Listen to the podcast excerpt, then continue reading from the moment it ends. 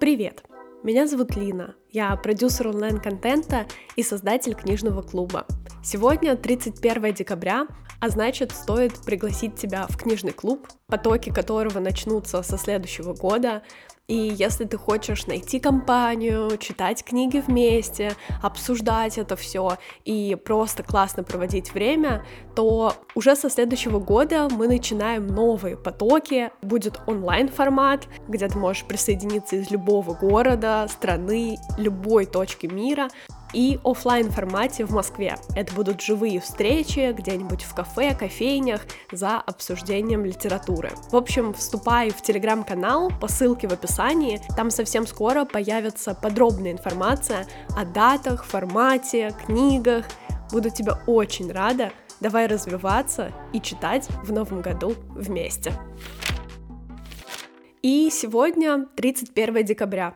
Вот так удивительно совпали все карты и даты, что это суббота, а значит мой последний выпуск подкаста в этом году. И тема этого эпизода — подведение итогов года.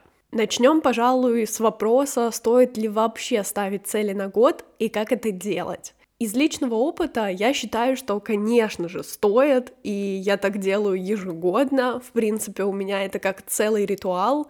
Есть файл, некий список вопросов, на которые я отвечаю письменно, подробно стараюсь все это расписать, чтобы сделать для себя выводы, и делаю практики, которые там тоже предложены. Мне доставляет это, во-первых, огромное удовольствие, и, во-вторых, мне кажется, что очень важно заземлиться и посмотреть, как прошло все это время, какие выводы, изменения произошли, в каких сферах скачки или, наоборот, дисбаланс. Тогда можно будет ориентироваться еще и на следующий год, вообще сравнить свои ценности, желания, потребности, как-то взглянуть на картину мира чуть шире. И одно из первых заданий было посмотреть на фотопленку и вообще заметить, какие события произошли за вот этот 2022 год.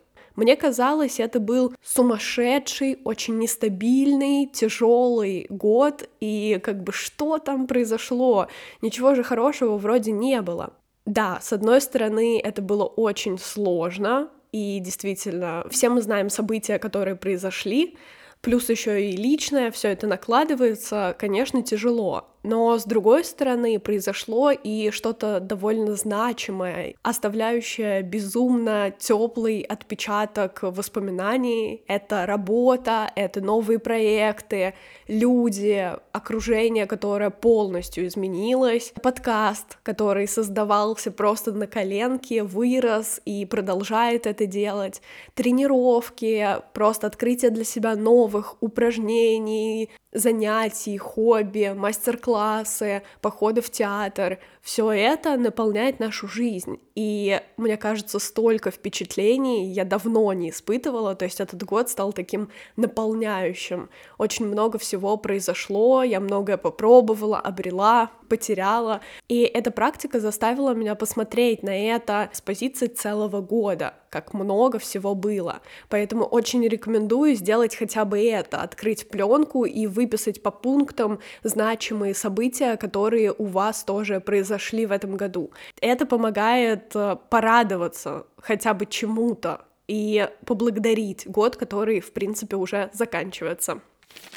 С другой стороны, я заметила, что не выполнила многие поставленные цели, связанные с развитием. Но это скорее потому, что они видоизменились. Да и в принципе в текущих условиях это нормально, что у нас меняются ориентиры. Вообще на днях ехала в поезде в Липецк, потому что Новый год я отмечаю с семьей. Для меня это полностью традиционно семейный праздник.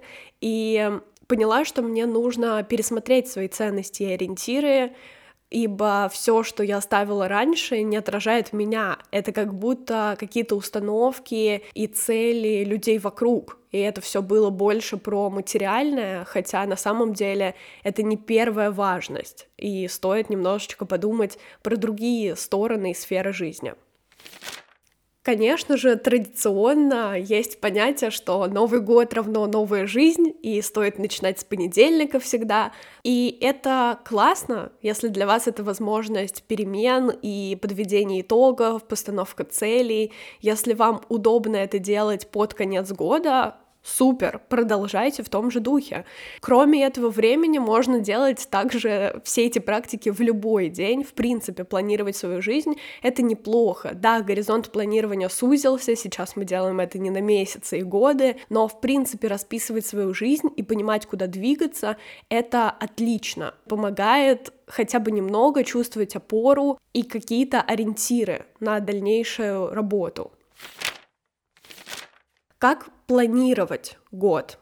Вообще для этого у меня тоже есть целый файл, которым я поделюсь в телеграм-канале, и хотела сделать такое совместное планирование и подведение итогов года и постановку целей на следующий, так что вы можете найти всю информацию в телеграм-канале, моем личном, по ссылке в описании, я еще не планировала 2023, для меня это кажется чем-то глобальным и сложным, но ничего, после Нового года как раз этим и займусь. Самое главное вообще выделить сферы, куда вы хотите двигаться, и постепенно разбивать это все на подцели. То есть, например, мы выделяем годовые ориентиры и разбиваем их по месяцам выделять большую сферу, например, обучения и разбивать на подзадачи. Закончить университет, написать диплом, сдать зачеты, экзамены и прочее. Либо вы разбиваете большую задачу на маленькую. Например, написать диплом. Это равно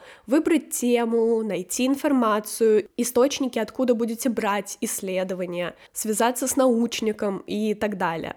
Все это лучше делать письменно, потому что так вы хотя бы наглядно увидите направление и задачи, которые у вас стоят. Лично для меня электронный формат не очень работает. Я, как доисторический человек, предпочитаю ручку и блокнот. Как раз для этого я, в принципе, создала планер, который даже выпустила в продажу, и там есть такой разворот, где как раз цели месяца и четыре блока, где можно разбить либо сферу, либо цель на подцели. Плюс дальше идут развороты недели, как раз куда можно эти подзадачи расписывать. То есть вы раскидываете все, что планировали, уже дальше.